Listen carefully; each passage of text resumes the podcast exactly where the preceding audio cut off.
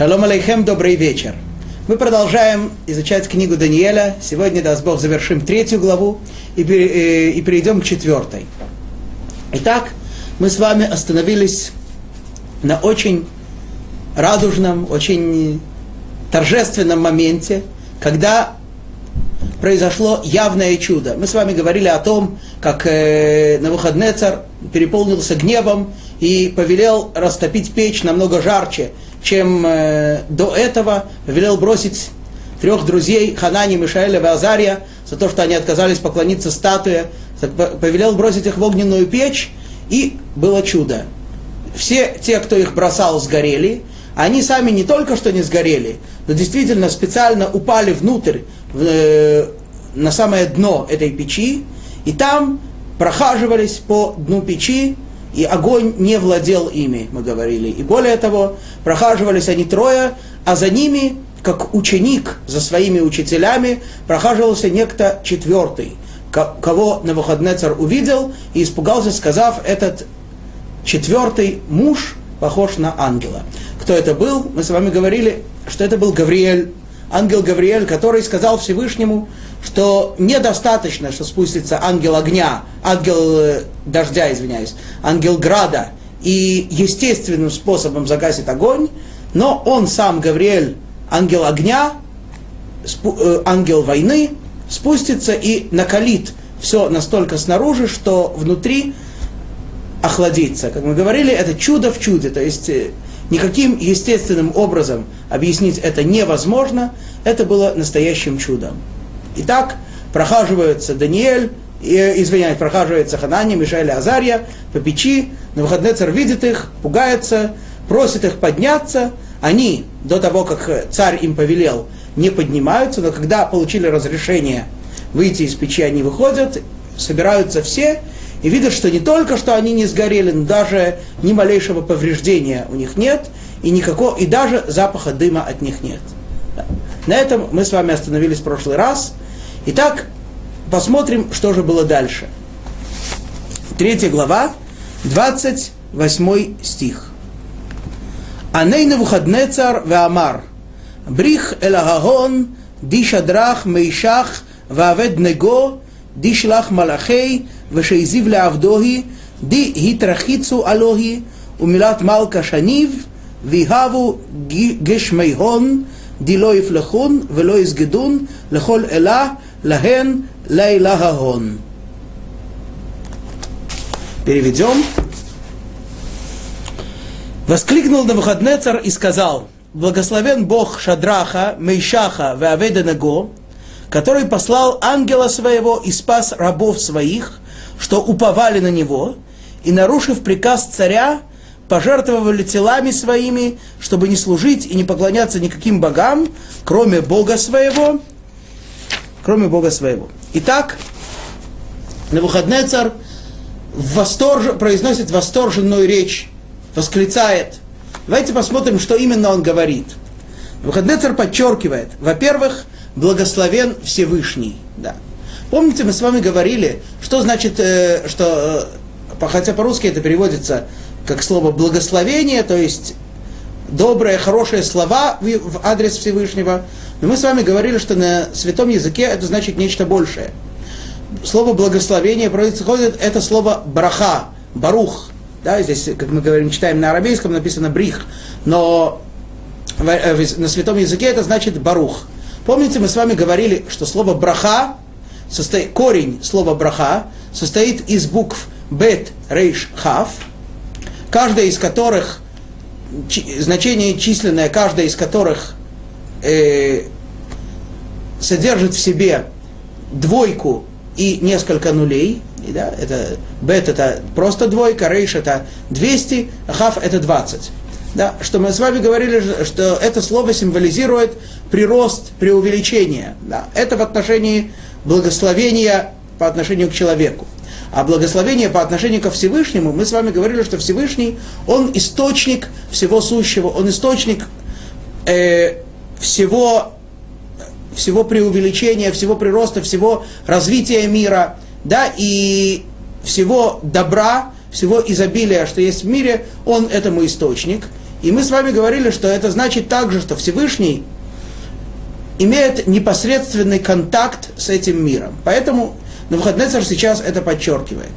До нынешнего момента Навуходнецар думал, и не только он, что Всевышний, так сказать, не занимается такими мелкими делами. Ему все равно, сгорят они, не сгорят, мало ли что они там поклонятся, не поклонятся, да. Так он думал. Теперь он видит, нет. Всевышний имеет явный контакт со своим творением, и вот сейчас он это проявил.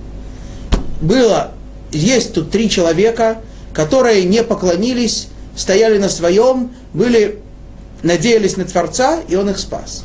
И вот это Навуходнецар подчеркивает. Благословен Всевышний. Всевышний контактирует, Всевышний связывает себя непосредственно с миром. Да.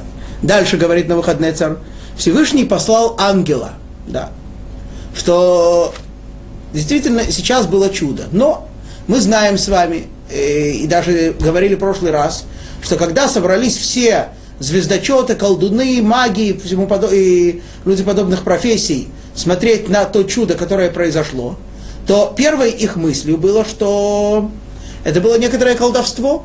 Каким-то образом э, эти три человека как-то заколдовали огонь, и огонь не горел. Нет. Говорит на Навуходнецар, это было не так. Это не было с помощью, это не, невозможно было сделать с помощью каких-то таких э, низших сил. Это сделал Всевышний, послав своего ангела, своего посланника. Дальше подчеркивает он, что вот э, Всевышний непосредственно спас своих рабов – которые надеялись на Всевышнего. Да. То есть э, на, на основании чего, как решились э, Ханани, Мишаэль и Азария войти в печь, не побоявшись э, быть сожженными. Собственно говоря, как э, мы упоминали, что они были уверены, что они сгорят, и тем не менее пошли в печь. На основании чего? основании того, что они уповали на Всевышнего, надеялись на Всевышнего. Что это значит? Это не значит обязательно, что они знали, что их, они будут спасены. Нет.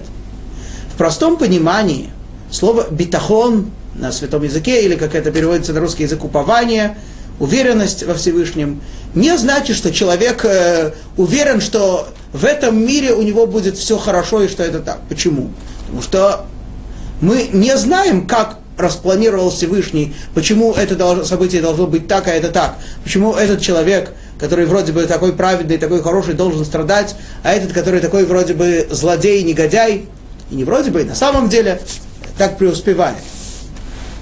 Мы не знаем, почему Всевышний так распланировал. Поэтому неправильно было бы сказать, что надежда, э, уверенность, упование на Всевышнего, битахон, это значит уверенность в том, что в этом мире человеку за его добрые дела именно воздастся добром. Вовсе не обязательно. Конечно, э, сейчас мы это подчеркнем, есть такой аспект тоже, но основной аспект упования на Всевышнего это не уверенность в добре в этом мире, а явное осознание того, что все, что происходит, это все по воле Всевышнего, и это все есть абсолютное добро, даже если нам это не видится в этом мире как добро, и даже если мы этого не понимаем как добро. Да. И в этом и заключалось упование Ханани, Мишаэля и Азария.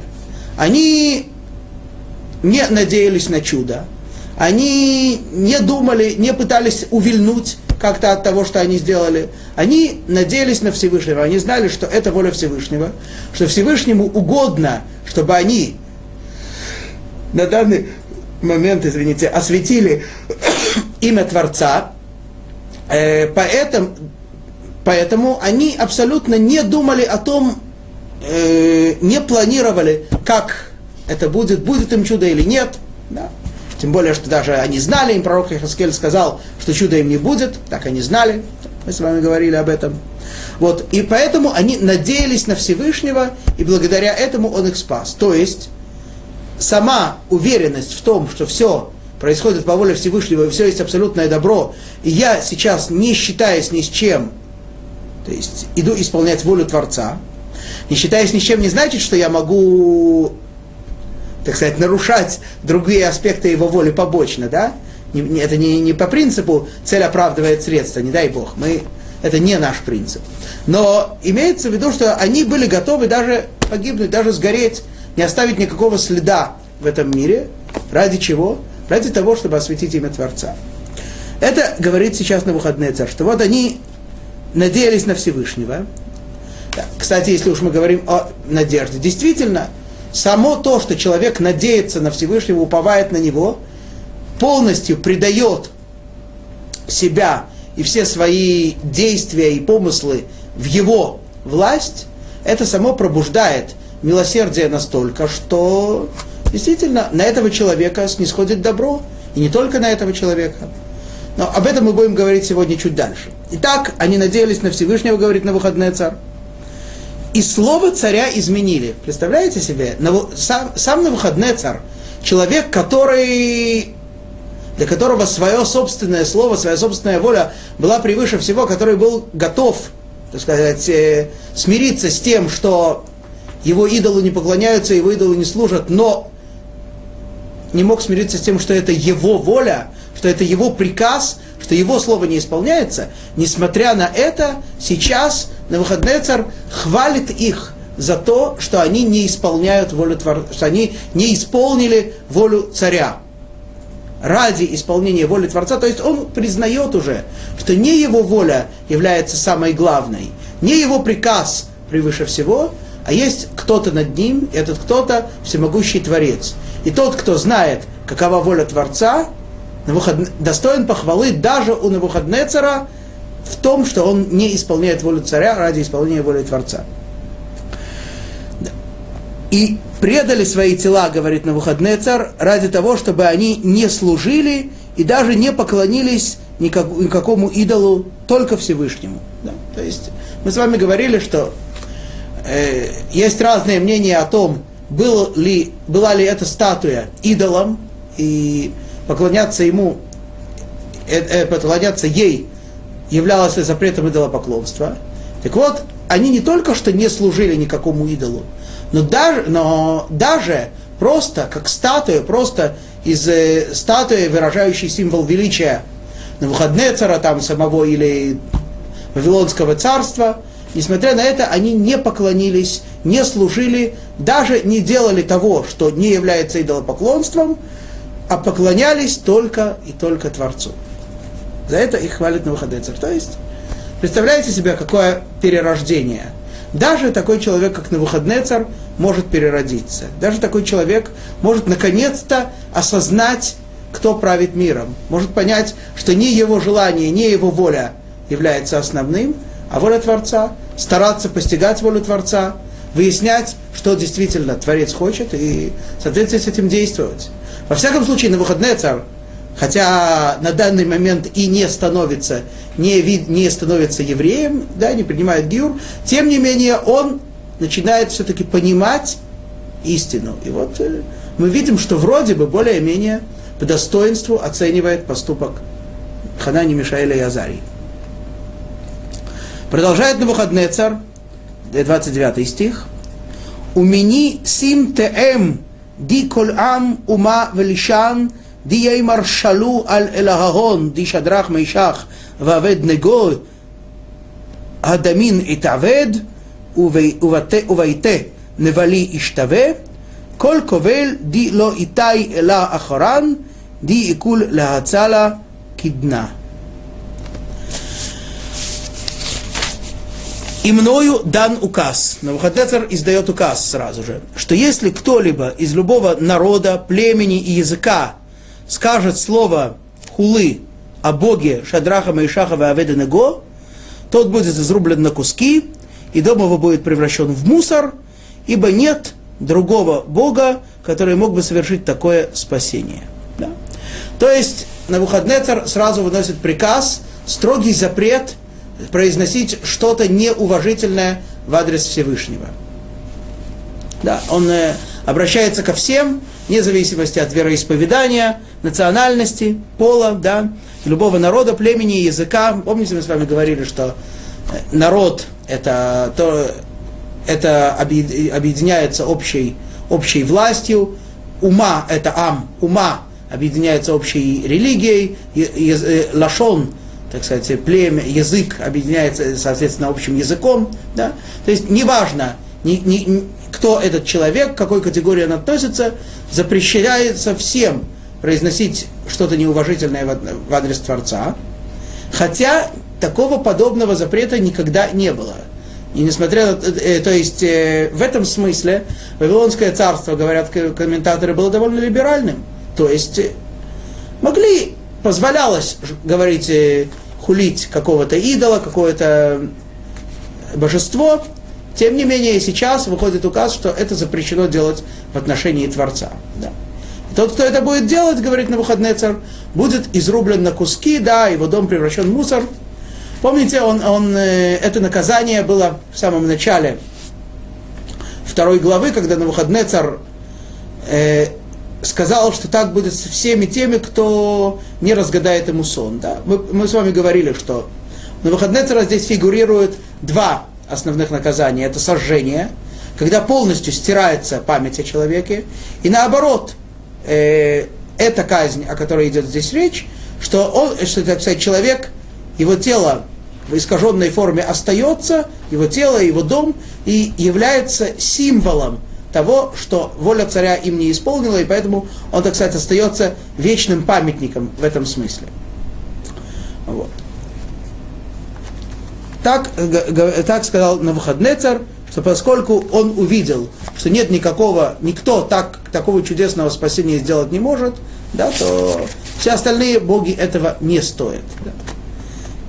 И помните, мы с вами даже говорили, что все, так сказать, попы всех конфессий, всех э, видов идолопоклонства просто постеснялись прийти и посмотреть и убедиться в том, что все их идолы никакого смысла не имеют. Бедайн Малка, 30 стих, Бедайн Малка Хацлах Лешадрах Майшах Ваавед Него Бимдинат Бавель. Да? Тогда, с того времени, поставил царь Шадраха Майшаха Вааведа Него над страной Бавель. То есть они и так были на руководящих постах, они и так э, занимали очень ответственные должности в государстве, теперь они, им вообще в руки придается управление всей страной. Так постановляет на выходный царь, и действительно, вроде бы этот рассказ завершается очень хорошо, очень торжественно, имя Всевышнего освящено, э, все те, кто пытался уничтожить Ханани, Мишаэля и Азарию сожжены. На выходный царь, что самое главное, прилюдно признает всемогущество Творца, постановляет уважать Творца, запрещает, накладывает строгий запрет – Э, включающий смертную казнь на какое-то осквернение, на какое-то неуважение к Творцу, да, и возвеличивает, ставит на, на максимально высокие посты этих трех великих людей. Вроде бы хочется на этом завершить этот рассказ и порадоваться за такое освящение имени Всевышнего. Конечно, это еще не, еще не наступает полное избавление. Вавилонский галут продолжается. Да? Потому что Всевышний уже предрек, уже указал на выходные цару через Даниэля на его волю, что будет одно царство, потом другое, третье, четвертое. И это необходимо пройти, и эти царства будут, их царствование будет очень тяжелым, очень непростым для еврейского народа. Тем не менее, в конце концов наступит полное избавление. Но пока эта яркая вспышка света Творца, она есть, но она еще не остается навсегда. То есть, хотелось бы так это все завершить.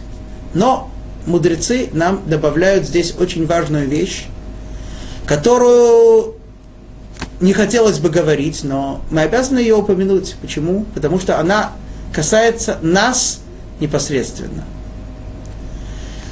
Так, мы видим с вами, как реагирует на выходный царь на все происшедшее. А как все остальные отреагировали. Ну, естественно, представить себе, что, ну, я не знаю, пожали руки им, поцеловали им руки, поклонились, да, он так кажется. Ничего подобного. Говорят мудрецы такую вещь, что... Итак, что они говорят? говорит, э, приводит это в Талмуд, в трактате Санхедрин, что когда все народы увидели, как э, все вот эти начальники, сановники, да, увидели, как Ханания, Миша, э, Мишаэль и Азария выходят из печи целые и невредимые, они начали, что вы думаете, хлестать их по щекам, давать им пощечины и говорить им, как вам не стыдно?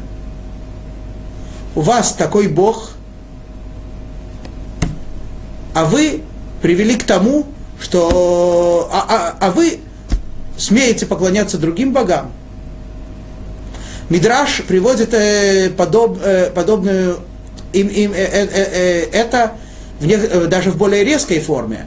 Говорит Мидраш, что они не просто дали, начали хлестать их по щекам, они начали плевать в них, и, и поскольку их было много, они их настолько заплевали, что буквально три человека эти стали одним комом слюны, выражение мудрецов, и говорили им, у вас такой Бог, а вы привели к тому, что он разрушил его храм, э, что он вынужден был разрушить его храм, он вынужден был изгнать своих детей по всем, э, в, други, в другую страну.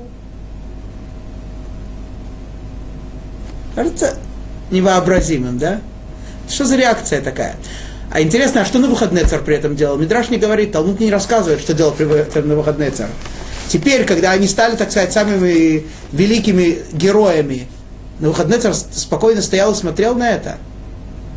Что тут происходит вообще? И еще более удивительно, уж кого-кого обвинять в этом, а этих трех э, в последнюю очередь. Ведь они сейчас показали, что такое не служить идолам. Они показали, как должен жить еврей, как должен вести себя еврей. Максимально святой форме. Однако мы знаем, что еврейский народ – это единый организм. если и не может быть, как у человека не может быть, что он э, одна рука болит, а второй руке все равно – Конечно, боль ощущается в одной руке больше, но весь организм нездоров, да? Точно, и тем более, если, не дай бог, какой-то внутренний орган нездоров. Так же и тут. Да, да Ханани, Мишель и Азария полностью здоровые люди. Но они часть единого организма, часть единого тела, единой души еврейского народа. Еврейский народ болен, еврейский народ нездоров. Еврейский народ согрешил настолько, что осквернил имя Всевышнего. Да, вы сейчас его осветили, вы сейчас продемонстрировали, и Всевышний показал, что он есть, что он проявляется, что ему не все равно, что происходит. Да, он показал. Но не так давно он проявился иначе. Он проявился наоборот. Он сокрыл, скрыл свое проявление. Он предал евреев в руки естественных законов, законов природы, законов, э, в которых сильный побеждает, в которых приходит на выходный царь и разрушает храм, и льет реки крови, уничтожая и изгоняет евреев из их страны. Это было страшное осквернение имени Всевышнего. И Ханани, Мишель и Азария, и Азария, хотя, несмотря хотя, конечно, они в этом не участвовали, они бы, они были с противоположной стороны, тем не менее, они тоже евреи, они тоже ответственные. И именно они, как самые праведные люди, как самые святые люди, именно на них возлагается самая большая ответственность за это дело. Поэтому, и что, что интересно, что поразительно, они, как они отреагировали? Они не кричали, они не возмущались, они не оправдывались, они подняли глаза к небу и сказали, у тебя Всевыш... ты Всевышний праведен, а мы, а у нас стыд. Да? Мы... Ты все делаешь правильно. Нам нечего сказать, нам стыдно. Им стыдно, потому что они часть еврейского народа. Более того, они его основная часть. Поэтому им в первую очередь стыдно. Вот, но более поразительно, что э, хорошо, они действительно были такие великие люди, они так себя вели, но все, но насколько прониклись этим осознанием все народы? Все народы начали понимать, кто такой Творец, и народы не могли это терпеть. Они начали обвинять евреев. На выходные царь, который только что видел чудо, которое сделал, было сделано с этими тремя, на выходные царь, который сейчас поставит их самыми главными людьми Вавилонской э, державы, Навуходнецар стоит и, не знаю, плевал ли он сам, стал ли он их самых по щекам. Допускаю, что нет, но спокойно стоял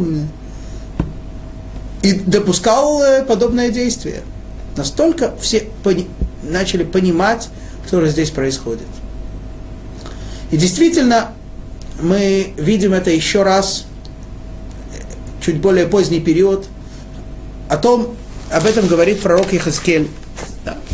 Несмотря на то, что пророк Ихаскель, как мы написал свое пророчество, примерно в то же время или несколько раньше, но идет речь о э, которое, все пророчества, которые записаны, они пророчествуют о будущем, о том времени, когда уже не будет пророчества. И вот говорит Ихаскель так. Зачитаю это сразу по-русски. Э, в книге Ихаскель,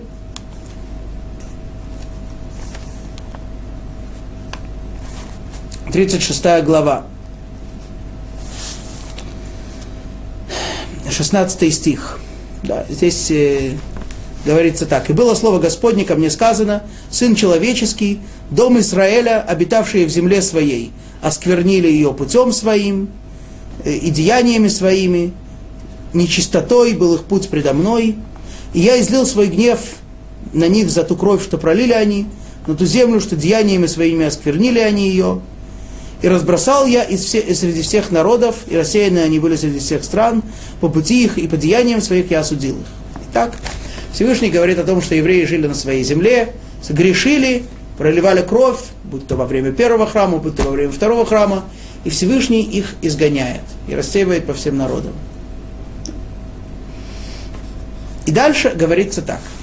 И пришли они к народам, которым пришли они, изгнаны были, и осквернили святое имя мое. Да. Евреи поселились среди других народов в изгнании, как после первого храма, так после второго, после второго тем более, осквернили имя Всевышнего. Чем они оскверняют имя Всевышнего? Ну, мы понимаем, можем, можем себе представить. Наверняка они ведут себя недостойно. Наверняка они, э, так сказать, э, исполняя Э, делают какие-то действия, которые в глазах окружающих народов кажутся неприличными, недостойными. Да, наверняка, э, так сказать, они пренебрегают, продолжают пренебрегать волей Творца. Да? Нам так, так казалось. Нет, не в этом дело. Они все исполняют. Они живут праведной жизнью, как в отношении заповедей между Всевышним и человеком, так и в отношении заповедей между людьми. Э, они выглядят самым лучшим образом в глазах окружающих народов. Тем не менее, говорит Всевышний через, через пророка Ехаскеля, они оскверняют святое мое имя. Чем? Ибо говорили о них, о них, народ Господень они, и из земли его вышли. Представляете себе? Люди видят, э, окружающие народы, видят евреев, куда они были изгнаны, и говорят, э, это же народ Всевышнего, это же не, просто, это не просто какой-то народ, да, это не, не, не, любое, не, не любая другая э, нация, не любое другое племя. Это народ еврейский, это народ Всевышнего, и они были изгнаны из своей страны. В этом осквернение имени Всевышнего. Значит, евреи повели себя недостойно, значит, они тогда не были на том уровне, на котором они должны были быть, и Всевышний вынужден был их изгнать. Опять-таки, на их благо, на благо еврейского народа, чтобы еврейскому народу искупился, искупились те грехи, которые они творили в Святой Земле, во время, когда существовал храм, чтобы в изгнании, в страданиях им эти грехи искупились. Вот. Но другие народы что в этом видят? Они не, не понимают, что это Всевышний делает, вынужден делать на благо евреев. Они понимают, что это, это народ, который ведет себя недостойно. Народ Всевышнего не имеет права вести себя так, чтобы Всевышний был, был вынужден их изгнать. Да, но здесь идет речь не только о первом поколении, которое изгнал Всевышний. Здесь идет речь о всех поколениях. И в наше время, если еврей, э, евреи, живущие за границей, евреи, находящиеся за границей, некоторым образом оскверняют имя Всевышнего. Да. Почему? Другие народы видят их, говорят, как это так? Святой народ, почему он не живет на своей земле?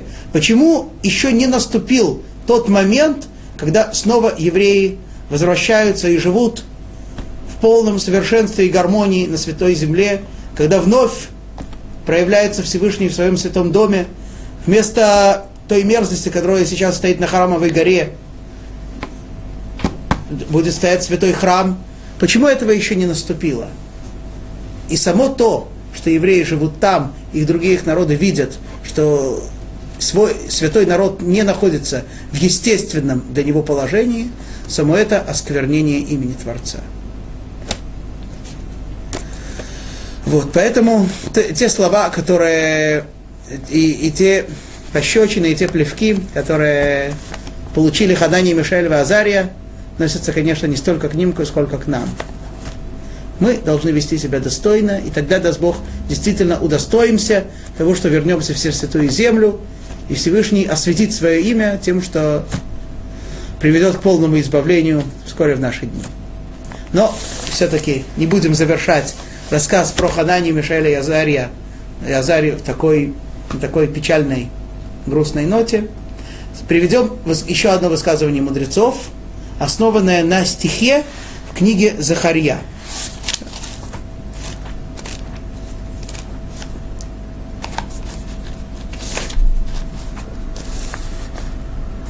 Зачитаю по-русски. Первое это Захарья, первая глава, восьмой стих. Видел я этой ночью. Вот человек едет верхом на красном коне. И стоит он между миртами, что в углублении, и за ним кони красные, гнедые и белые. Такая революционная картина, да? Первый взгляд. О чем идет речь? Что это за человек, который скачет на красном коне. Говорит Талмуд,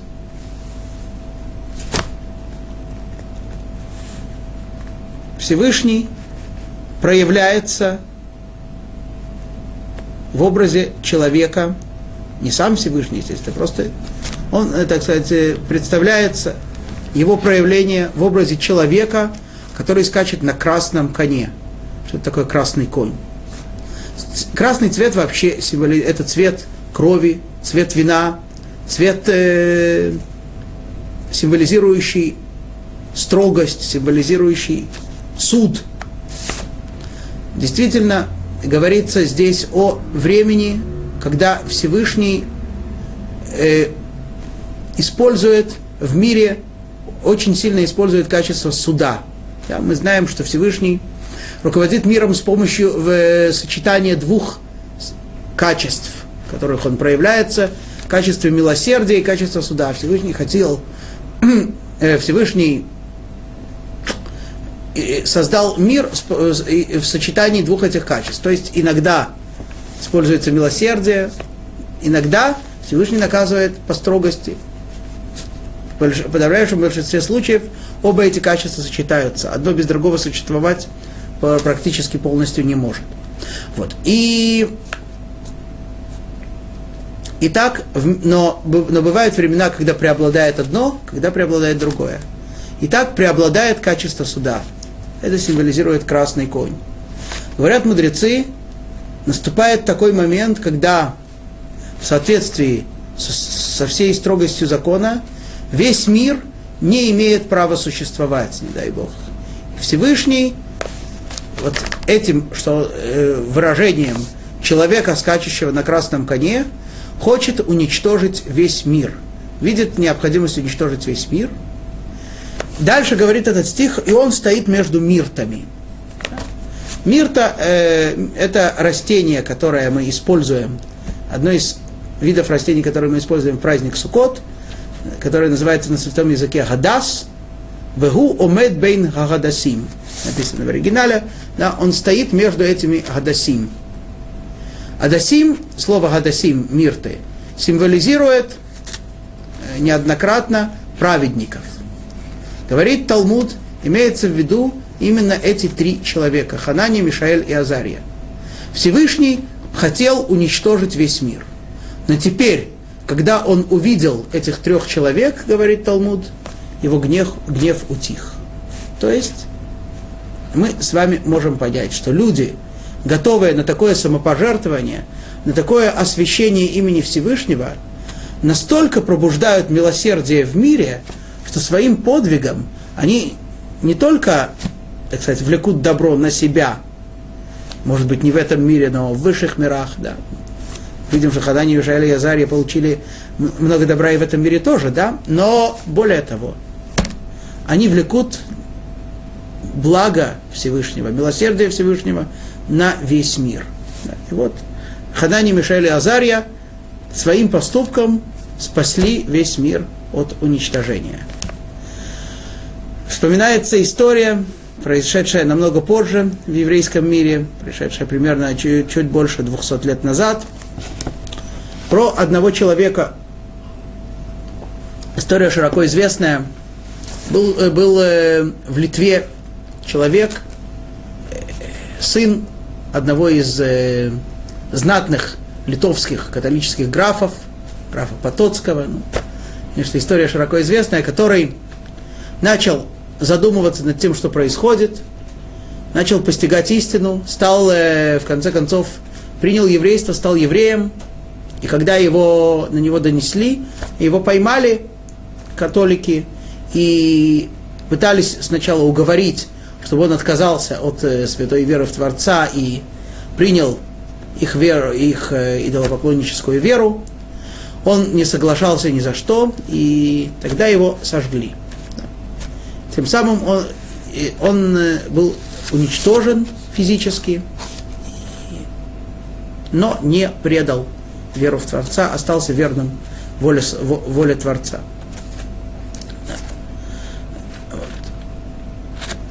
В то время э, жил великий мудрец, у которого, кстати говоря, он многому научился, которого, слова которого были для него руководством к действию, это был э, Раби Эльяу, Виленский Гаон. Так вот, этот человек был мудрым во всех областях Торы, и в, и в открытой, и в скрытой. Ему открывались многие вещи, которые простому пониманию человека недоступны. И вот Виленский Гаон сказал, что с того момента, когда этот человек совершил такой подвиг, нечистота в мире ослабла, силы нечистоты ослабли. Мы не очень понимаем, что именно это значит. Да? То есть э, есть в Торе многие законы, в Торе, то, что постановили мудрецы, которые э, указывают на те или, э, на те или иные аспекты, что тело человека нечисты, нечисто, его руки нечисты. Не имеется в виду физическая грязь. Имеется в виду что-то, что тем или иным образом отдаляет его от святости. Да? Как, например, э, мы сейчас все с вами обладаем то, что называется нечистотой, связанной с мертвым телом. Поэтому мы не имеем права войти на ту территорию, где находился святой храм наш, храмовый двор. Почему? Потому что на то место имеет право приходить человек только полностью чистый, полностью освобожденный от всего того, что называется тума, нечистота. Хотя мы это вроде бы не ощущаем, но если бы мы были полностью, полностью чисты, мы бы наверняка ощущали иначе. То есть мы видим, как подвиг человека, как освящение имени Творца влияет и приводит благо на весь мир. Очищает, освещает весь мир. Итак, на этом мы с вами завершаем рассказ про этот подвиг и продолжаем дальше. Третья глава 31 стих. Навуходнецар Малка лехол амемая умая велишаная ди дайрин бехол ара шламхон изге. Навуходнецар царь, двоеточие, ко всем народам, племенам и языкам, процветающим во всей стране, да возрастет благополучие ваше. Навуходнецар рассылает письма во все места, во все области, все города своего государства. Всем народам обращается ко всем, ко всем. В чем заключается это обращение? Это длинное письмо, которое мы сегодня с вами все не успеем изучить. Начнем и прочитаем прежде всего, так сказать, заголовок.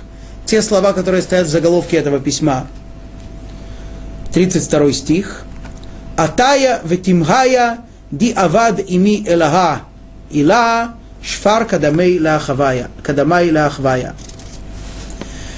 Знамения и чудеса, которые сотворил со мною Бог Всевышний, счел я за благо рассказать. Так на выходный царь ставит перед собой цель рассказать всем народам, всем, кто находится под его властью, о чудесах, которые творит Всевышний.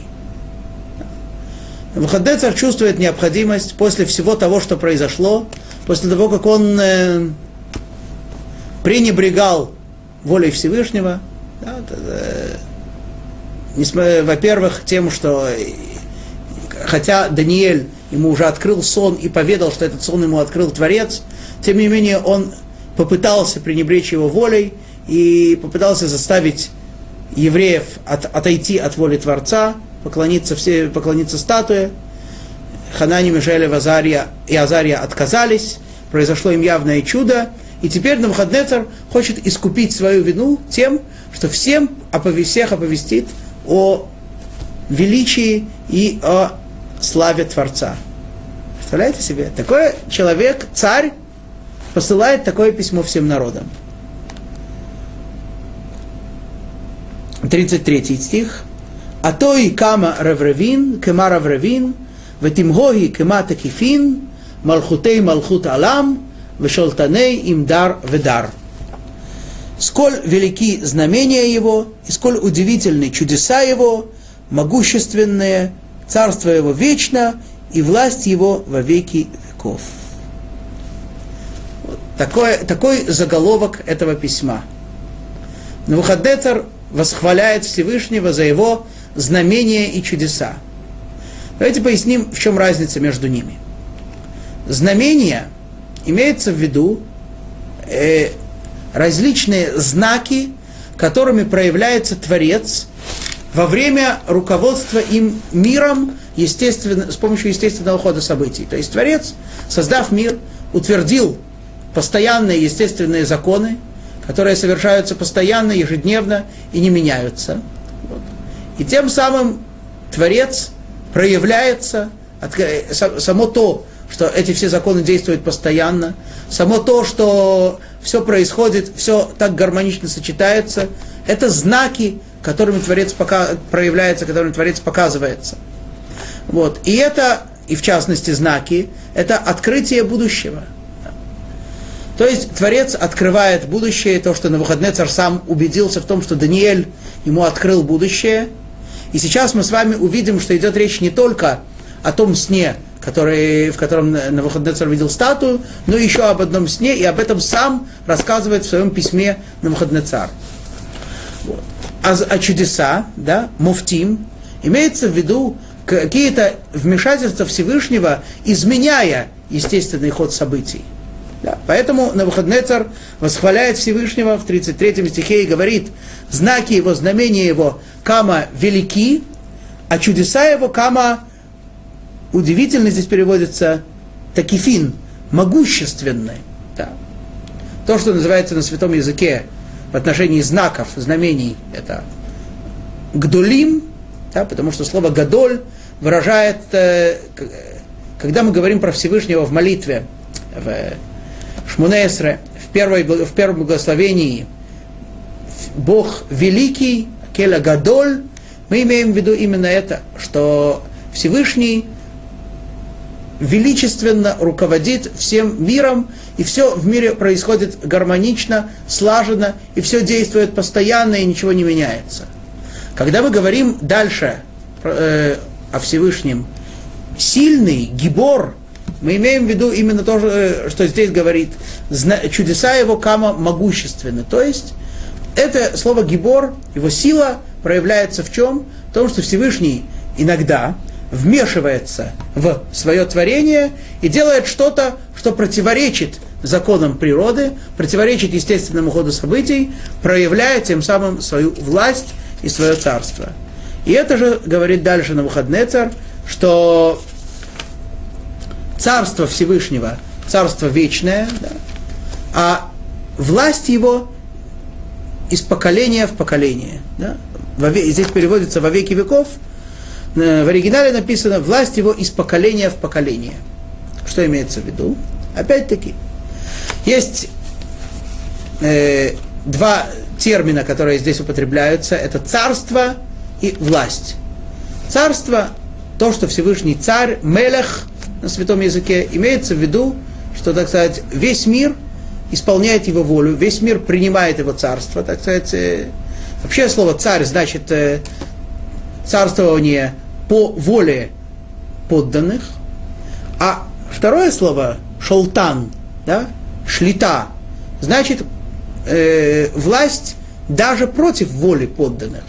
Вот и, и это, так сказать, говорится, что поскольку что естественный ход событий, естественная природа, она исполняет волю Всевышнего, поэтому Всевышний над ней царствует, и все происходит так, как, э, так сказать, природа хочет. А иногда природа как будто не хочет того, что происходит, но Всевышний вмешивается и внедряется и изменяет ход событий. Да? Поэтому это происходит постоянно, что Всевышний царствует над миром постоянно, но тем не менее в каждом поколении происходят какие-то чудеса, которые указывают на силу Всевышнего, на его вмешательство. В каждом поколении Всевышний проявляется каким-то каким образом, изменяя естественный ход событий.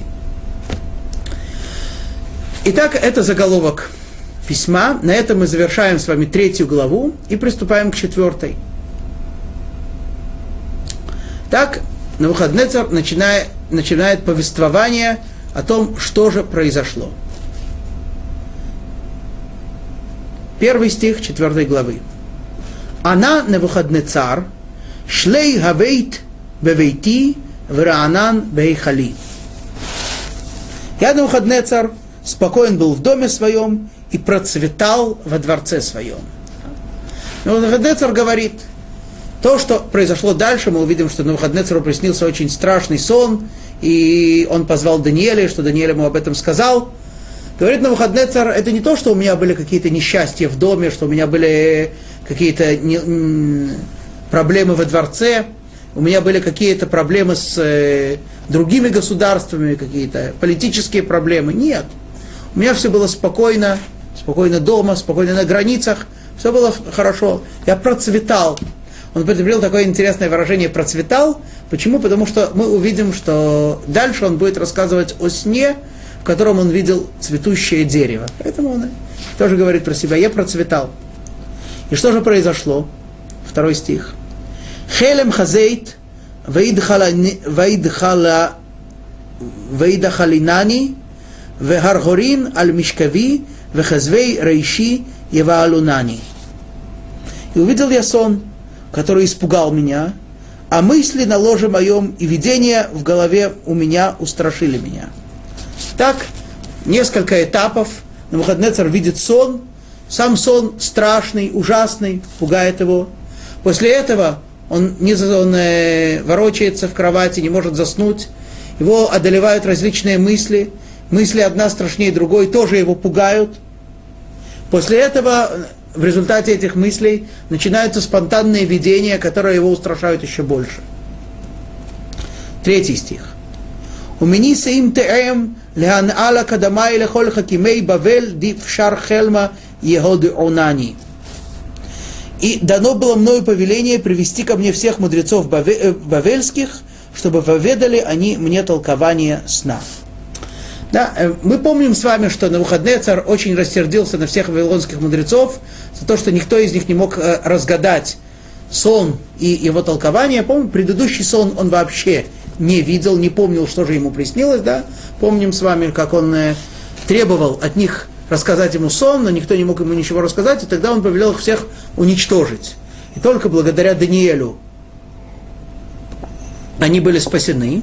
Но тем не менее, несмотря на то, что они были спасены, Навуходнецар увидел, что вся их, так сказать, э, мудрость ничего не стоит, поэтому не позволял им приходить к себе, не допускал их к себе, не мог их терпеть.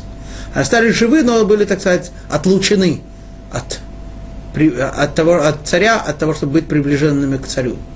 Но сейчас, когда на Навуходнецару приснился такой сон, Навуходнецар решил, что поскольку этот сон он сам видел, явно помнит всю картину, все, что он видел во сне, то нет необходимости утруждать Даниэля. Ведь Даниэль ему сказал, что тот сон, который предыдущий, который он ему раз, разгадал, тот сон не может постичь никакой колдун, никакой звездочет. Почему? Потому что он вообще не существует, никак не связан с этим миром. Даже в сознании у Навуходнецера не находилось, что же это был за сон. Поэтому его только сверху можно э, спустить. Да? А этот сон э, Навуходнецер видел. Ну, так э, как всегда, он, разгад... он просил разгадать ему сны. Так же и сейчас он позвал всех колдунов и велел им этот сон разгадать. Бедайн, четвертый стих, Бедайн Алин Хартумая, Ашфая, Каздей, Вегазрая, Вехельма Амар Ана Кадамайгон, Уфишрей Ло Мегодиин Ли. Тогда пришли ученые, лекари, звездочеты и маги, и я рассказал им свой сон, но толкование они его мне не поведали. Да? Всегда он им рассказывал сны, всегда они ему разгадывали, а теперь вдруг нет, не могут разгадать сон. Понимает на выходные царь, да, это сон необычный, хотя он сон видит, хотя он его помнит, но такой сон, это сон действительно какой-то такой судьбоносный, поэтому нужно вызывать самого большого специалиста, а именно Даниэля. Пятый стих. Веад ахора, охараин аль кадамай Даниэль, дишмей Белшацар, кшем Элахи, вдируах Элаин, кадишин бе, вехелма кадамои амрейт. Пока последним не предстал передо мной Даниэль, названный Белшацаром, Белшацаром по имени Бога моего, и дух богов святых был в нем. Здесь переводится богов святых. Э, имеется в виду, что на выходные царь ведь уже признал власть Творца. Имеется в виду, что Дух Божий находится в Данииле. Да, но здесь на выходные царь призывает Даниэля, и подчеркивает, ведь Даниэль это человек особенный, да? Мы знаем, что имя человека выражает его сущность. Вот он говорит, ведь его как зовут у нас? Белшацар. Так мое божество зовут. Ну так э, это особенный человек. Немножко странно, да, что после всего того, что произошло, Навуходнецар продолжает служить идолам, продолжает, так сказать, э, э, верить им, да, вот, уважает их. Ну, что, что сказать? Конечно, теперь Навуходнецар уже не пренебрегает Творцом, уже понимает, что всем руководит Творец. Тем не менее, все-таки с идолопоклонством не расстается. Все-таки, все-таки считает, что кстати, есть какие-то силы, которые, какие-то посредники, которых Творец наделил силой, и к ним можно обращаться, и у них можно что-то просить, и они могут на что-то влиять. Пока что он еще не понимает, что никто, кроме Всевышнего, на мир не влияет. Вот. И вот он нам говорит так, шестой стих. Белшацар Рав Хартумая ди ана ед'ейт ди руах элahин кадишин бах וכל רז לא ענה יסלח חזבי חלמי ди хазейт уфишрей эмар. И рассказал я ему сон, а, извините, это предыдущий стих, Белшацар, старший над учеными, да, самый великий провидец, известно мне, что весь тебе Дух Божий, и никакая тайна тебя не затрудняет. Да? То есть э, на выходные царь знает, понимает, уже убедился на том, что Даниэль, Даниэлю все тайны открыты, поскольку все он имеет контакт с Творцом, а мы говорим, что когда человек имеет такой контакт с Творцом, что Даниэль пости- мог постигать все сны, то у него не было никакой разницы в снах. Все, он, все ему были доступны. Расскажи мне толкование видения моего сна, который я видел. Да. Так на выходные царь просит рассказать ему сон. Он говорит ему, в принципе, смотри, ты же великий провидец. Тебе нет, не, э, мне нет необходимости тебе вообще рассказывать сон. Ты можешь мне и сам сон открыть, и толкование, но если уж я его видел, так я тебе его расскажу. Да, и что же это за сон? Так начинает э, Навуходнецар рассказ о сне. Вехазвей Раши аль мишкеви хазей хавейт. Ваало илан бегоара верумей саги. Вот видение мысли, что было на ложе моем. Видел я. Да. Навуходнецар говорит, ты не думаешь, что это что-то такое, какое-то наваждение. Я видел эту картину явно. Вот посреди земли дерево, и высоты оно огромное. Да. Здесь переводится посреди земли, то есть э, как бы на самом важном месте, в самом центре мира, да, в самом, так сказать, э, основном, на основном э, участке. Другие комментаторы объясняют, что значит э, бего-ара в земле. Что сначала это дерево было в земле. То есть это был одно маленькое семечко, которое, росток, который еще даже не пробился из земли. Но вот он пробился из земли и начал расти и стал высоким и могучим деревом. Восьмой стих. Реве рва илана, уткив веруме имтей лишмая вахазотей лесов коль ара. Дерево это разрослось и окрепло, и высота его достигла небес, видно оно было до всех краев земли. Да, то есть это дерево было очень высоким, очень высоким, достигло неба. Ну, мы знаем обычно, что высокие деревья, они тонкие. А это дерево, кроме того, что оно было высоким, оно было очень-очень широким, очень толстым, очень крепким. И такое великое дерево было видно везде. Все его могли видеть. Девятый стих. Афье шапир веинбе саги умазон лекола бе תחותו היא תתליל חיבת ברא, ובענפו היא ידורן ציפרי שמיא, ומיני עדזין כל бисра. Листья его прекрасные. Да. Очень, очень красивые были листья. А плоды обильны. Очень много плодов. и пища на нем для всех. С этого дерева Э, плодами этого дерева питаются все, все творения. В тени его укрывались звери полевые, в ветвях его жили птицы небесные, и от него питалось все живое. То есть это великое могучее дерево стало источником пропитания для всех творений. Плодами его питаются, звери дикие, птицы в ветвях его вьют гнезда. Все находят в нем присталище, э, место жительства. Десятый стих. Хазе авейти, авейт бехезви рейши аль мишкави, веалу ир векадиш мин шимая нахит. И увидел я в видении мысли на ложе своем. Вот ангел-разрушитель святой спускается с небес. Здесь переводится это как ангел-разрушитель. Что имеется в виду? Ангел, который... Э, э, ангел какой, какой-то, который разрушает, уничтожает. Э, есть другое объяснение, что это значит ирвекадиш. Это значит, ан, это просто значит слово ангел, ангел, который не подвластен каким-то материальным воздействием, он всегда бодрый, ему не нужно спать. Да? Это характеристика ангела, что он не нуждается во сне.